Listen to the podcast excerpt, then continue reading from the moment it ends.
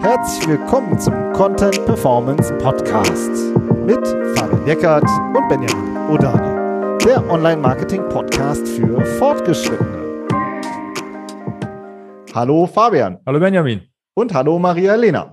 Hallöchen. Heute sprechen wir über Google Analytics und wie man damit professionell arbeitet. Und wir sprechen mit Maria-Lena Matysek. Sie, sie, ist oder du bist langjährige Analytics Consultant und mit einem eigenen Team dahinter und obendrein auch Podcasterin mit der Analytics Sprechstunde. Schön, dass du dir die Zeit nimmst. Ganz genau. Danke dir. Ja, auch von mir herzlich willkommen. Marilena Mat Mat Matysek war richtig, oder? Das ist korrekt, alles okay. gut, genau. Ähm, genau, dann lass uns doch direkt mal, direkt mal einsteigen. Also du hast ja jetzt auch sehr viel Erfahrung, hast, kennst einfach wahrscheinlich auch schon tausende oder hunderte Accounts, die du dir so im Jahr oder in den Jahren angeschaut hast.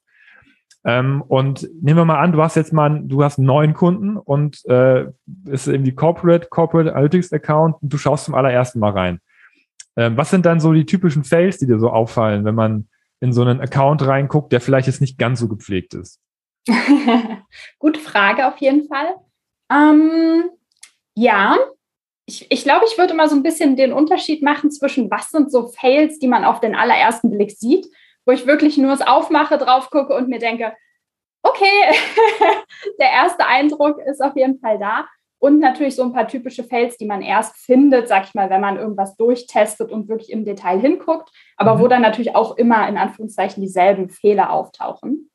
Und ähm, so die Sachen, die man wirklich oder die ich wirklich auf den ersten Blick sehe, wo ich sehe, okay, üt, funktioniert vielleicht nicht 100 Prozent, ähm, ist auf jeden Fall also der allergrößte Klassiker die ähm, Verweisausschlussliste im, in Universal Analytics gewesen. Ähm, wenn man sieht, okay, wir haben hier einen Shop, der bestimmte äh, Payment-Anbieter hat, PayPal und so weiter oder auch Amazon Pay ähm, und dann sieht, okay, in der Referral Exclusion List steht wirklich gar nichts drin. Das ist schon so, okay, das, da brauche ich gar nicht erst in die Daten gucken, da wird man auf jeden Fall sehen, dass das äh, nicht so richtig funktioniert. Und wozu führt das dann? Was sind dann die ähm, das ist, führt im Endeffekt dazu, dass ähm, die Transaktionen nicht der ursprünglichen äh, Marketingquelle oder dem Marketingkanal zugeordnet werden können, sondern Analytics dann denkt, äh, dass quasi die Session mit der Transaktion über den Payment-Anbieter entstanden ist Dadurch, dass der Payment-Anbieter quasi eine externe äh, Domain ist, wird die Session da unterbrochen und eine neue Session startet,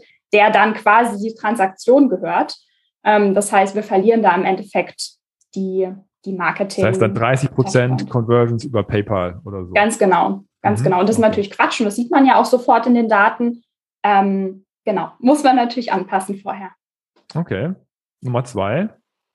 Nummer zwei ähm, ich glaube, da würde ich schon eher so ein bisschen in Richtung Tech Manager Setup gehen, ähm, weil natürlich viele gerade Corporate äh, Setups über einen Google Tech Manager zum Beispiel gemacht werden. Ähm, und da so einer der Klassiker ist, äh, dass zwar ein Cookie Consent irgendwie eingerichtet und konfiguriert ist, aber der Tag Manager äh, irgendwie die Tags triggert, ohne auf den Consent zu achten. Und das sieht man natürlich auch sofort ähm, okay, es gibt einen Cookie-Banner und die Data Layer ist vielleicht befüllt, aber äh, die Tags achten da überhaupt nicht drauf und triggern einfach frisch fröhlich vor sich hin. Das passiert auch häufiger, als man das eigentlich erwarten würde. Das heißt, dass dann ähm, einfach Analytics ausgeführt wird, ohne dass jemand genau. zugestimmt hat. Genau, genau. Mhm. Also dass zum Beispiel die Nutzer, Nutzerinnen sagen können, ja, bitte nicht tracken, keine Ahnung, Marketing-Cookies ablehnen und dann trotzdem das Facebook-Pixel zum Beispiel äh, feuert. Und es ist auch gar keine, also in aller aller Regel gar keine böse Absicht äh, oder gar, ja, kein, gar keine Absicht, sondern es ist einfach irgendwie vergessen worden, nicht richtig getestet worden. Mhm. Genau. Und genau der dritte Punkt, der mir vielleicht auch noch einfällt, ist tatsächlich auch das ganze Thema Trigger im Google Tag Manager. Also man kann ja zum Beispiel sagen, ähm, ja, das fällt vielleicht so ein bisschen dieselbe Kategorie ähm, wie mit dem Consent, dass man sagt, okay, dieser Tag soll unter den Umständen getriggert werden und ähm, also ein Event zum Beispiel gesendet, getrackt werden.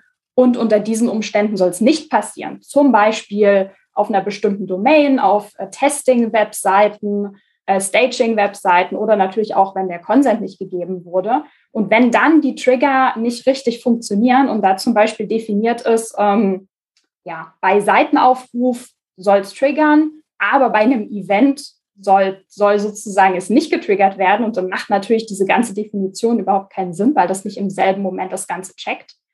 Ja, und dann, dann guckt man rein, man muss wirklich nur die Übersichtsseite aller Tags angucken und sich sehen, oh, okay, mh, hm, das sieht so aus, als würde das irgendwie nicht richtig funktionieren. Totales Chaos. Mhm. Ja, und ich denke mir dann jedes Mal, ah, testen, testen, testen, testen. Wäre das ordentlich getestet worden, dann wäre das sofort aufgefallen.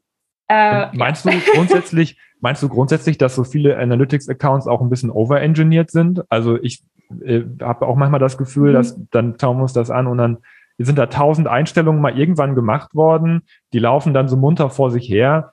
Ähm, aber es sieht irgendwie nicht so aus, als wenn jemand da noch mitarbeiten würde. Also es ist einfach super komplex und die Komplexität erschlägt dann vielleicht auch viele Marketing-Teams, die damit im Alltag gar nicht arbeiten können. Absolut, auf jeden Fall. Ich würde es vielleicht gar nicht unbedingt overengineert nennen, weil das hört sich so, äh, wie sagt man, geplant an, sondern eher, dass es halt viel historisch gewachsen ist mhm. und man so schnell, schnell, wir brauchen das und das zusätzlich, dann wird es schnell eingerichtet. Oh Mist, jetzt muss ich ja hier und da doch noch was anpassen.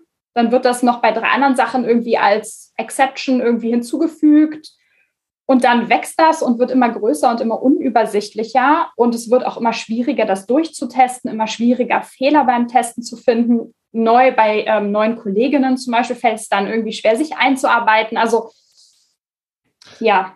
Jetzt sind wir schon ziemlich deep. Also ich meine, jetzt muss ich muss ja jetzt aufpassen, dass ihr mich nicht total abhängt, weil der Fabian ist der, der Analytics-Mensch bei uns. Und ich bin, ich bin jetzt mal, ich vertrete jetzt mal hier im Podcast alle Marketing-Managerinnen und Marketing-Manager da draußen, die so sagen, Jo, da gucke ich auch rein oder Geschäftsführer, aber ich bin jetzt nicht in der tiefsten Einstellung drin. Vielleicht kannst du noch mal, wenn wir noch mal ein bisschen einfacher noch mal einen Schritt zurück machen und vielleicht uns mal die Traffic-Quellen anschauen. Also es gibt ja einfach ein paar bekannte Traffic-Quellen. Kannst du mal kurz nennen und sagen, was sind denn da auch häufige Probleme, was die Zuordnung angeht? Klar. Ähm ja, also im Endeffekt sind ja Traffic-Quellen alle externen Webseiten, sag ich mal, die äh, Nutzer, Nutzerinnen auf unsere Webseite bringen. Und das können natürlich sein, keine Ahnung, irgendwie die organische Suche, also Google-Suche, das können Werbeanzeigen sein, Google Ads zum Beispiel, äh, Facebook Ads, alle möglichen anderen Social Media Ads. Ähm, es können aber auch, sag ich mal, klassische Verweise sein von anderen Webseiten, also Referrals sozusagen, wenn ähm, man in, auf einer anderen Seite irgendwie verlinkt wurde zum Beispiel. Ähm, genau. Probleme. Ich bin mir nicht sicher, ob das eine, eine Frage war, die schon in eine bestimmte Richtung hinzielt. Aber es ist natürlich das, also das größte Problem, wenn man irgendwie auf Traf äh, Traffic-Quellen guckt. Mal davon abgesehen von solchen Sachen wie unser, unser Payment-Anbieter hat uns in Anführungszeichen irgendwie Traffic gebracht, was ja nur ein Tracking-Fehler ist, ähm, ist natürlich der, der direkte Traffic. Ähm, und oft wird halb korrekt, halb fälschlicherweise angenommen, dass direkter Traffic äh, der Traffic ist, ähm, wie sagt man, also sozusagen ein, der Branding-Effekt, also unsere Zielgruppe kennt uns und weiß schon genau, okay, ähm, die Webseite wollen wir aufrufen, tipp, tipp, tipp, in die Browserzeile eingegeben, zack, direkter Traffic. Ja, das stimmt auch, genau das ist direkter Traffic. Aber direkter Traffic bedeutet für Google Analytics eigentlich in erster Linie nur, hm, keine Ahnung, wo dieser Nutzer gerade herkommt.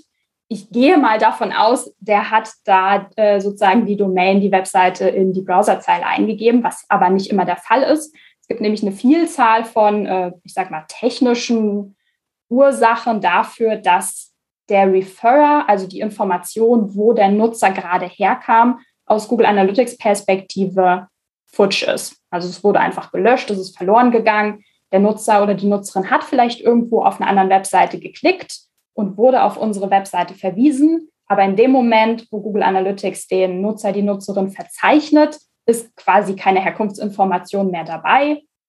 Und das sieht dann halt so aus, als sei das alles Direct Traffic.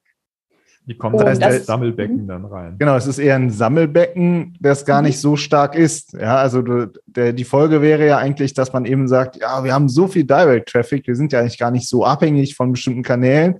Und eigentlich ist dann die ganze Analyseperspektive schon total verzerrt. Auf jeden Fall. Also ich sage mal, klar, es gibt immer Ausnahmen, aber wenn ich in den Daten sehe, da hat irgendwie eine Webseite mehr als 20, 30 Prozent, obwohl das schon viel ist, äh, Direct Traffic, äh, denke ich mir schon so, utsch, äh, das ist auf jeden Fall, also da ist auf jeden Fall super viel dabei, was kein echter Direct Traffic ist. Und ähm, das Wichtigste ist da immer als allererstes tatsächlich zu gucken, okay, ist meine eigene Webseite schuld daran, dass die Referrer-Information ähm, verloren gegangen ist? Also so ein ganz großes Red Flag ist immer äh, in meiner Welt wahrscheinlich ein bisschen anders als in eurer Welt, äh, sind Weiterleitungen, also Redirections.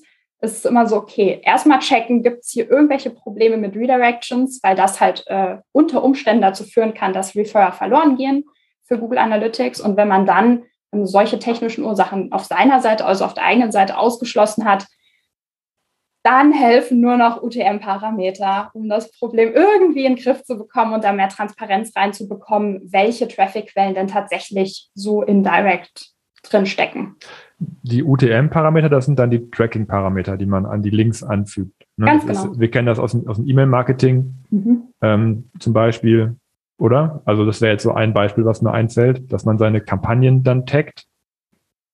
Genau. Also im Endeffekt auch, kann man ja also sämtliche sämtliche Links, sämtliche Herkunftsquellen, Marketingkampagnen mit UTM-Parametern vertaggen, tatsächlich, um wirklich ein eindeutig feststellen zu können, wo kommt der Nutzer gerade her. Da habe ich, Benjamin, ich weiß, du bist gerade äh, mit der nächsten Frage am Start, aber ich würde ich würd gerne noch mal eine äh, persönliche Frage noch mal da in die, in die Tiefe gehen, weil ich das letztens gelesen habe. Ähm, das wusste ich noch gar nicht. Wenn ich jetzt, äh, wenn ich zum Beispiel LinkedIn jetzt äh, viel mache und ähm, die meisten User nutzen ja die LinkedIn-App. So, und ich äh, poste dann einen Link in der, als, als ich als jetzt Fabian poste einen Link auf unser, unsere aktuelle Podcast-Folge und viele sehen das in der LinkedIn-App, klicken auf den Link, dann, dann äh, und ich arbeite nicht mit Parametern, dann äh, geht der Referrer auch verloren, weil, weil die App benutzt ist. Stimmt das? Also alle, alle, alle Social Traffic aus Apps wird nicht richtig zugeordnet. Ist das aktuell so? Ja, ja. Okay. Das heißt, da muss ich auch immer, wenn ich einen Link poste, eigentlich immer noch die Parameter hinterher schieben. Ja, also mhm. es, ich glaube, es kommt tatsächlich ein bisschen auf die, auf den Techn. Also ich würde jetzt tatsächlich vielleicht nicht unbedingt meine Hand dafür ins Feuer legen, dass das in 100 Prozent der Fälle so ist. Aber auf jeden Fall, das ist auf jeden Fall ein großes Problem. Mhm. Okay. Das heißt, wenn ich meine, wenn wir auch, wir haben ja viele, die ähm, viele Marketing-Profis, die uns hören, die eben auch auf Social unterwegs sind. Das heißt, wenn man äh, was auf Social Media postet, dann immer mit dem richtigen, ähm, äh, mit dem richtigen Link dahinter. Auf jeden Fall. Sehr und schön. LinkedIn ist ja auch so freundlich und shortet die äh, URLs immer. Das heißt, man kann da seine Parameter hinten dranhängen, ohne dass irgendwie die URL hässlich und lang wird oder so. Die URL ist hässlich, das finde ich immer schön, wenn man dann so drauf guckt. Also mit Analytics kann man ja ganz viel machen. Ja, wir sind ja schon jetzt direkt, äh, wie ist es, äh, ganz tief reingestiegen. Lass nochmal, ich bin jetzt äh, weiterhin der, äh, der, der Newbie, ja, äh, für unsere Hörerinnen und Hörer. So, man kann super viel machen, aber Klassiker ist, wir haben ein B2B-Unternehmen, ich sag mal 250 Mitarbeiter und, ähm, und noch nichts gemacht richtig mit Google Analytics ähm, oder halt mal irgendwann was aufgesetzt. Ja, aber, aber auch nur nicht richtig. Ja, also was ist denn da so ein Grundsetup, wo du sagst, das ist Pflicht? Ja, wo fange ich an? Vielleicht bei den Zielen. Also welche, welche hey, Ziele lass, lass die Maria Lena mal. also das Grundsetup ist, also das aller, aller grundlegendste Basis-Setup besteht natürlich aus dem Page-View-Tracking. Das heißt, dass wir wirklich erheben wollen, auf welchen Seiten, welche Seiten wurden aufgerufen. Punkt. Ohne das macht der Rest ja natürlich auch überhaupt gar keinen Sinn.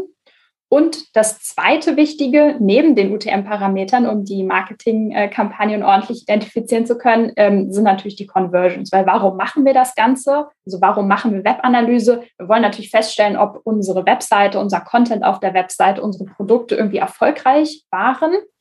Ähm, und dafür müssen wir natürlich erstmal definieren, was eigentlich Erfolg für uns ist. Also die Conversions quasi festlegen.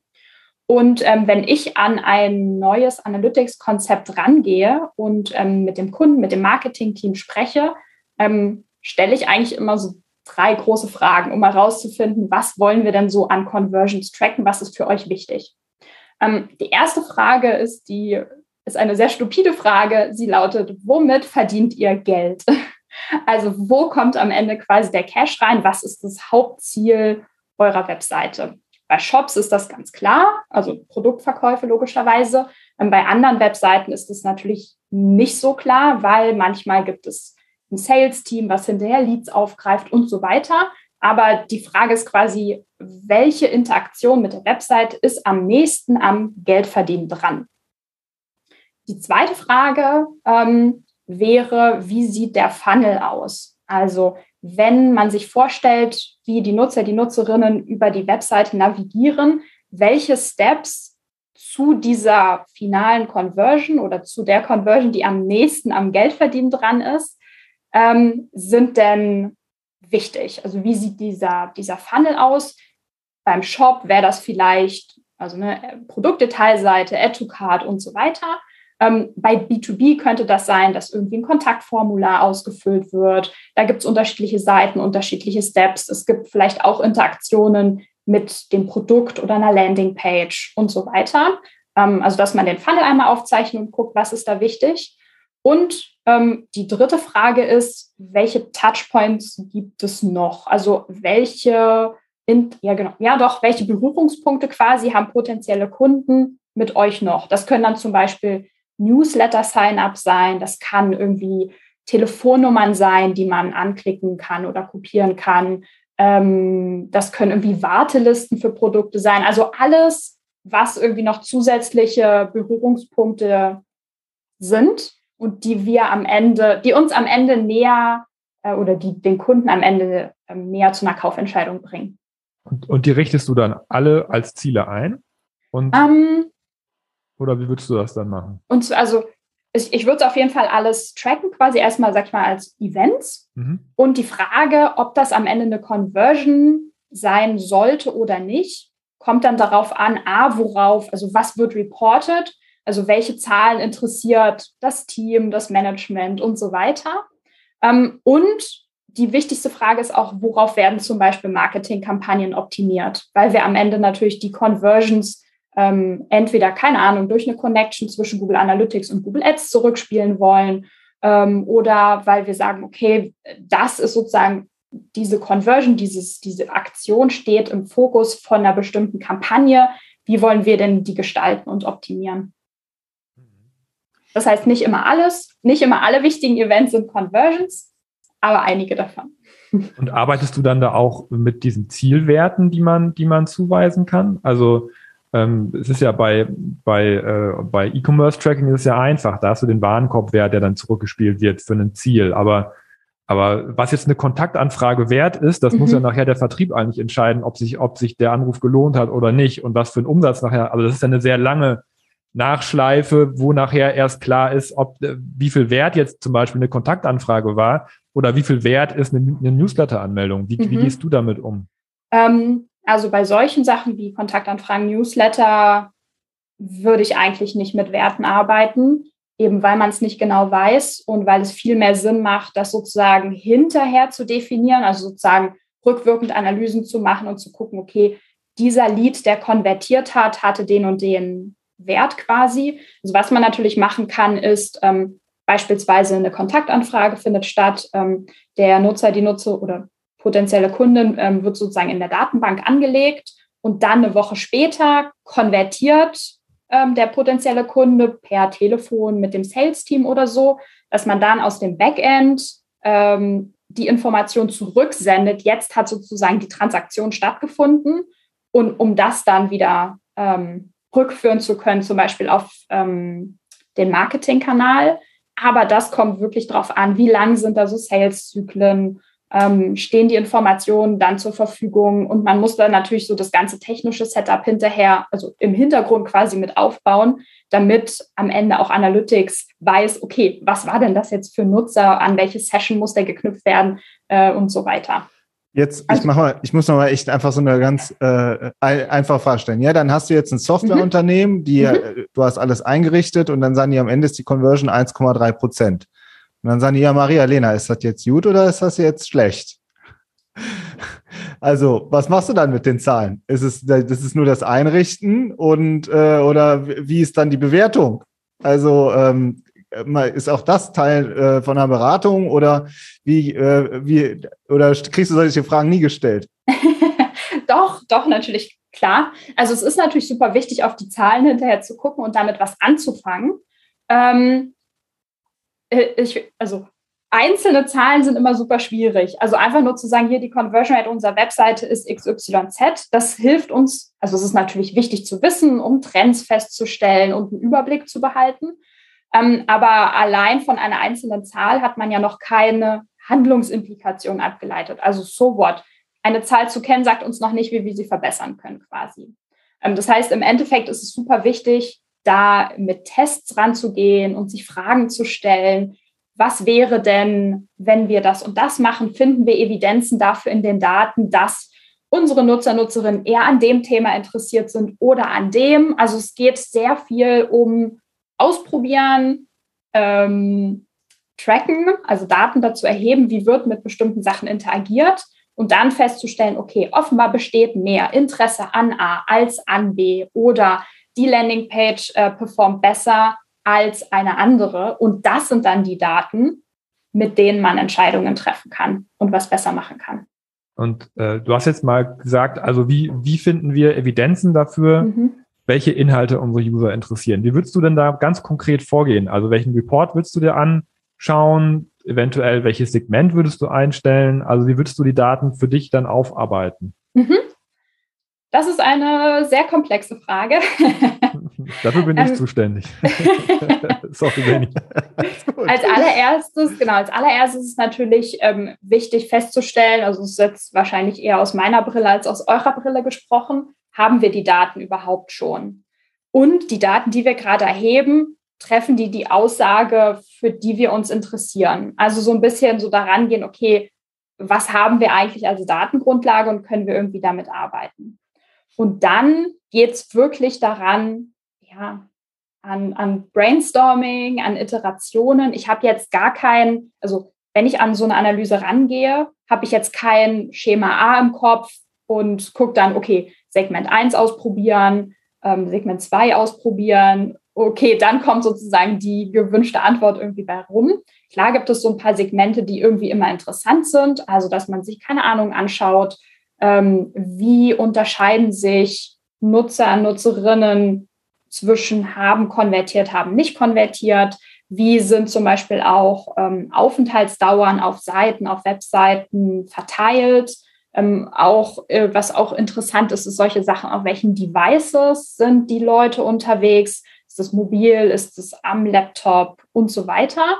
Ähm, aber im Endeffekt finde ich das immer super wichtig, dass ich sozusagen als Analytics-Expertin, Analytics-Consultant mit, äh, mit dem Marketing-Team da gemeinsam dran gehe, weil die Expertise quasi, wie tickt die Zielgruppe, ähm, was haben wir vielleicht schon mal an anderer Stelle ausprobiert, was ist dabei bei rumgekommen, auch Feedback irgendwie aus dem Support-Team, aus dem Sales-Team und so ist super wichtig, mal rauszufinden, okay, was könnten denn Nutzereigenschaften sein, die einen wirklichen Unterschied machen? Ähm, und nach diesen Eigenschaften kann man dann suchen.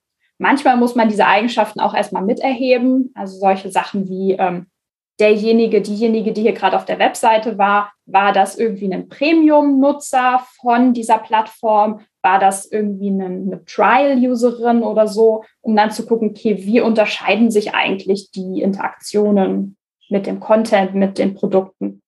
Also ich bin auf diese Frage gekommen, weil ich äh, in einer Podcast-Folge von dir wo du deine drei, ähm, wie nennt man das, Nicht-Lieblingsreports, deine, ich weiß, ist ja keine Hass-Reports, Hass. aber das, das wo du sagst, da gucke ich nie rein, vorgestellt Aha. hast, fand ich sehr interessant, hat mich sofort getriggert. Ähm, da hast du zum Beispiel gesagt, also Google bietet ja zum Beispiel auch so demografische Daten an, wo man mhm. dann gucken kann, äh, also Alter, Geschlecht, Interessen, so. Und da hast du mhm. gesagt, ja, die Daten sind so grob, da kann ich überhaupt nichts mit anfangen. Ja, ob da jetzt sich 30 Prozent für Autos interessieren oder so, das ist ja jetzt echt, das kann ich ja, kann man ja selber erraten oder so. Ne? Also, aber da hast du was Interessantes gesagt. Da meinst du, da schaue ich mir lieber zum Beispiel an, welche Seiten oder welchen Content sich die Leute angucken. ähm, weil ich darüber ja viel mehr, weil ich, ich, ich kenne ja meinen Content und ich weiß ja, was ich da geschrieben habe. Und wenn ich weiß, dass ein Content gut funktioniert, ist das ja ein Thema, was die Leute gut interessiert.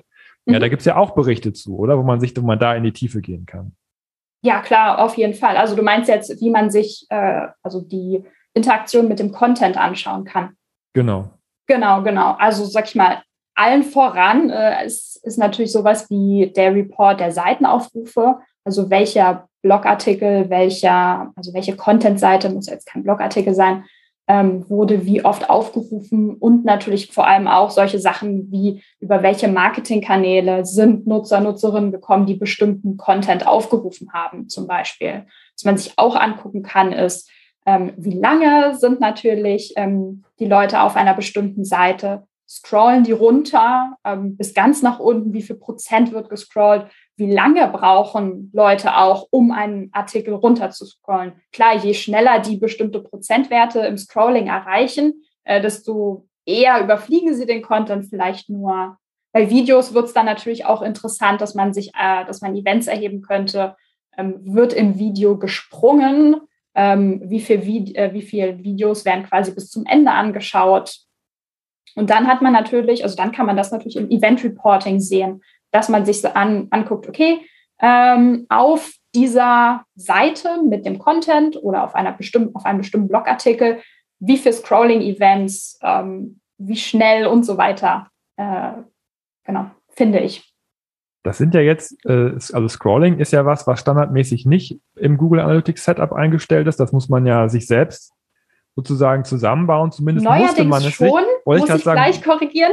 Man, man, musste es sich früher, aber im genau. neuen Analytics V4, was mhm. ja eventbasiert arbeitet, ist das ja schon alles mit dabei. Mhm. So, jetzt ist das ja nicht ganz unproblematisch, diese Umstellung. Ähm, da würden wir mit dir auch gerne nochmal drüber sprechen, weil ab dem, ab dem 1. Juli 2023, habe ich gesehen, gibt es ja bei Google den Cut, dass das alte Analytics, das Universal nicht mehr funktioniert und dass da keine Daten mehr erhoben werden dass es nur noch dieses V4 gibt. Ähm, und man sieht da jetzt, wenn man sich einloggt in sein Analytics, ja schon seit länger diese Meldung, hallo, du musst unbedingt jetzt umstellen. Also früher stand noch kein Datum dabei, da hat man es ja immer schon ignoriert. Und seitdem das Datum dasteht, ist es natürlich ähm, so ein bisschen mehr Dringlichkeit dabei. Vielleicht erzählst du mal ganz kurz, ähm, was das mit der Umstellung auf sich hat und worauf Unternehmen jetzt achten müssen in Zukunft. Mhm, klar. Also und dann können wir gleich nochmal auf die Events eingehen. Also ah. einmal nur vorab. Alles klar. Ähm, ja, das Wichtigste hast du eigentlich schon gesagt. Das alte Universal Analytics wird durch das neue ersetzt und es haben sehr viele Leute vor sich hergeschoben. Ich glaube, deswegen hat vielleicht Google auch gesagt, so ja Leute, so geht das nicht. Da, da werdet ihr ja nie umstellen. Wir setzen da jetzt ein Datum drauf. Ähm, genau. Und also die, die große Neuerung oder ja, das, das große Problem in Anführungszeichen ist, dass, dass man die Daten quasi nicht rüber kopieren kann oder exportieren, importieren und so weiter. Das heißt, man startet wirklich von Null äh, in, im Google Analytics 4, äh, in der Google Analytics 4 Property quasi.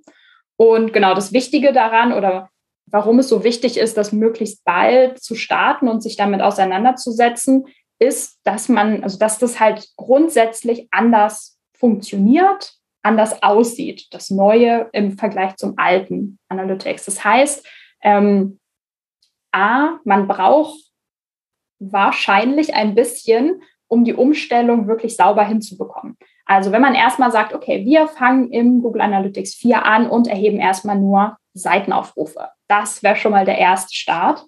Und dann geht es natürlich darum, wirklich zu überlegen, okay, welche Events, ähm, welche Konfiguration haben wir im alten Analytics und welche davon wollen wir auch im neuen Google Analytics haben, was ein wunderbare, eine wunderbare Gelegenheit ist, sein Setup ein bisschen aufzuräumen und sein Konzept auch nochmal zu überarbeiten, um den Wildwuchs im Alten nicht einfach eins zu eins äh, rüber, ja, rüber zu kopieren, braucht man ja auch gar nicht. Genau. Und ähm, der, der größte Unterschied, warum das so ein bisschen Hirnschmalz erfordert, diese ganze Umstellung ist, dass einfach die Datenstruktur in Google Analytics 4 anders aussieht, anders funktioniert als im alten.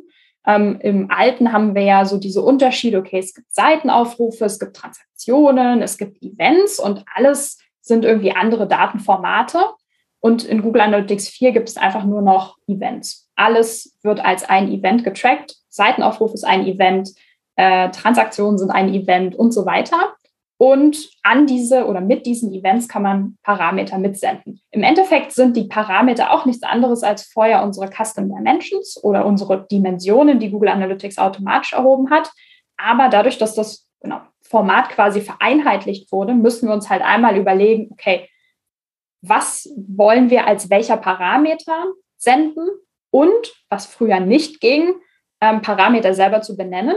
Klar, man hatte irgendwie CD1, CD2 für die Custom Dimensions, aber jetzt können wir halt wirklich sagen, okay, die Informationen wollen wir erheben und diese Werte soll diese Information haben. Also es, es geht, sag ich mal, jetzt wesentlich komplexer, ähm, dass wir Daten erheben und darüber muss man sich natürlich zwei Minuten oder sollte man sich zwei Minuten Gedanken machen, damit das Ganze auch äh, nützlich hinterher ist und nicht gleich wieder äh, in Wildwuchs ausartet. Ich oh fühle mich, fühl mich ein bisschen schlecht, weil wir hier immer so von Wildwuchs reden. Dabei gibt es super viele Unternehmen, die das super strukturiert machen. Ja, ja weil wir, wir, wir möchten ja alles abdecken und wir sind ja auch bekannt dafür, dass wir auch ehrlich hier sind und, äh, und viele wollen auch schlicht daran arbeiten. Kannst du das nochmal mit den Events an einem praktischen Beispiel erklären? Also was, was messe ich denn jetzt? Also Seitenaufrufe ist klar. Mhm. Ne? Ich bin jetzt hier äh, der, der für die einfachen Fragen zuständig äh, ist. Ja, so Seitenaufrufe habe ich kapiert. Mhm. Was ist jetzt eine einfache Eventstrecke, die ich messen kann oder sollte? Ähm, also zum Beispiel, was, was könnten wir da nehmen? Ähm, Scrolling hatten wir gerade. Ah ja, genau, Scrolling, genau. Also wollen wir zum Beispiel, möchten wir Scrolling auf einer Seite tracken und immer nach weiteren 25 Prozent wollen wir ein Event feuern. Also bei 25 Prozent, bei 50, bei 75 und bei 100 Prozent. So, dann müssen wir uns quasi als allererstes einmal überlegen, wie nennen wir dieses Event? Nennen wir es einfach mal, also es ist ein Scrolling-Event. Okay, das heißt, in dem Moment, wo diese Prozentsätze überscrollt werden, wird Scrolling als Event getriggert. Und mit diesem Event können wir jetzt Zusatzinformationen übergeben, also Parameter quasi befüllen. Dann müssen wir uns überlegen, okay, wie wollen wir diese Parameter nennen? Ähm, jetzt brauchen wir eine sinnvolle Naming Convention quasi. Okay, nennen wir es ähm, Scroll-Tiefe zum Beispiel oder Prozent. Scroll-Prozent. Das können wir wirklich auch wieder individuell festlegen. Da gibt es keine Beschränkung. Und ähm, können dann sagen, okay, immer bei so und so Prozent wollen wir die Prozentzahl mitsenden. Also das funktioniert einfach. Es gibt einen Eventname, es gibt Eventparameter als Zusatzinformation da dran. Und dann stelle ich zum Beispiel fest, dass Leute, die auf Social Media über einen Social Media Parameter auf die Seite kommen, nicht so tief einsteigen wie zum Beispiel Besucher aus meinem Newsletter. Das kann zum Beispiel sein, genau. Und dann kann ich sozusagen noch viel granularer feststellen, äh, wer, ich versuche jetzt gerade das zu interpretieren als, äh, ja. als Nicht-Techie, ja, sozusagen, dann kann ich die Kanäle nochmal bewerten, was ähm, sozusagen die Tiefe des, äh, des Touchpoints angeht. Genau, genau. Und kann zum Beispiel auch feststellen, welche, ja, welche Inhalte oder auch welche Ansprache vielleicht in den Inhalten bei welchen Kanälen interessant ist. Sind das irgendwie Leute, die sich einen Überblick über ein Thema geben, äh, also geben, haben ja. möchten? oder sind es Leute, die sagen, okay, ich will jetzt hier die technische Lösung auf mein Webseiten, WordPress-Problem, keine Ahnung was. Und wenn die dann sozusagen nicht richtig abgeholt werden, sieht man, okay, die springen hier viel zeitiger ab und lesen gar nicht bis zum Ende. Ja, cool. Also das scheint ja wirklich auch viel machbar zu sein. Ich habe mich da auch schon ein bisschen auseinandergesetzt und äh, ich muss sagen, es ist doch etwas komplexer geworden als früher. Ähm, auch was das Reporting angeht, man muss sich, glaube ich, auch mehr selber bauen, ne? auch was die Reportings angeht, äh, damit man nachher die Datenbauch bekommt, die man, die man braucht, oder? Ja, ja, ich würde einfach sagen, also ja, es, also es sieht anders aus, es funktioniert anders und wir haben viel mehr Möglichkeiten mit dem Reporting. Ähm, also gerade so über diese ganze Explorations für den oder die, die schon mal reingeschaut hat. Also dass man zum Beispiel auch Funnel-Analysen machen kann, was im alten Google Analytics ja nur mit dem, mit dem 360, also mit dem Analytics Premium Accounts ging. Ähm, das geht jetzt alles und man kann es nutzen. Ähm, man muss es natürlich auch nicht nutzen. Also man kann auch in Google Analytics 4 mit den Standard Reports arbeiten, genau wie in Universal Analytics. Ich glaube, die größte Herausforderung ist einfach diese Umstellung, diese Umgewöhnung. man ist es halt gewöhnt, dass es so funktioniert. Man klickt sich mit drei Klicks zu den Daten, die man immer schon gesehen hat und das geht halt jetzt nicht mehr. Und das verstehe ich, dass das ein Riesending ist, klar, für viele Marketingmanager. Ähm, aber ich fürchte, da müssen wir einfach durch. Ich glaube, es funktioniert nicht grundsätzlich. Äh, es ist grundsätzlich komplexer, ich bin mir nicht sicher. Man kann halt jetzt viel mehr machen und das finde ich mega gut. Also ich finde also ich befürworte die Umstellung auf jeden Fall, obwohl ich nicht leugnen kann, dass auch ich am Anfang ab und zu nicht so happy damit war, weil es natürlich erstmal äh, ein ziemlicher, eine ziemliche Umstellung ist und auszuprobieren, was funktioniert wie, was macht Sinn, was bringt wirklich Mehrwert. Jetzt sind wir schon äh, ein bisschen über unsere halbe Stunde hinaus, die wir immer so als unsere ähm, gedankliche ähm, Cut ähm, sozusagen im Kopf haben. Aber sag doch noch mal vielleicht zum Abschluss, was sind denn deine persönlichen drei Lieblingsreports, die du dir wirklich immer anguckst? Also das wirklich, wo du sagst, das ist es. Das muss, das muss man machen. Also, der Analytics Consultant in mir kann darauf keine richtige Antwort geben. Es kommt drauf an, sagst Nein. du jetzt. Genau, weil ich sagen würde, natürlich habe ich, sag ich mal, meine Lieblings- oder was heißt Lieblingsreports, aber Reports, die ich mir anschaue für meine eigene Webseite. Aber ich glaube, jeder braucht natürlich seine eigenen Reports für seine Website oder für sein Businessmodell, weil es kann natürlich immer unterschiedlich sein. Aber so mit der Top-Report ist für mich auf jeden Fall ähm, die ganze Frage nach, den, nach der Akquisition. Also welche äh, Kanäle bringen Traffic und bringen natürlich Traffic, der auch konvertiert, ähm, wenn man da noch das Conversion Reporting quasi dazu nimmt. Und für mich halt auch interessant, wahrscheinlich für viele andere auch, ist, sag ich mal, so ein ganz normales, in Anführungszeichen, Reporting, was einem sagt, welche Seiten haben wie viele Aufrufe bekommen, welche Seiten waren Landingpages und natürlich gerade die Seiten, auf denen der wichtige Content ist. Das können Landingpages sein, es können auch aber Blogartikel zum Beispiel sein. Super, ja, cool. äh, Maria Lena. Das war ein äh, ordentlicher Deep Dive, denke ich, in, in Google Analytics, zumindest aus meiner Perspektive. Ich hoffe für dich, Fabian, auch und für unsere Hörerinnen und Hörer auch. Danke, dass du dir die Zeit genommen hast. Sehr gerne. Danke euch für die Einladung. Danke dir. Ciao. Ciao, ciao. ciao.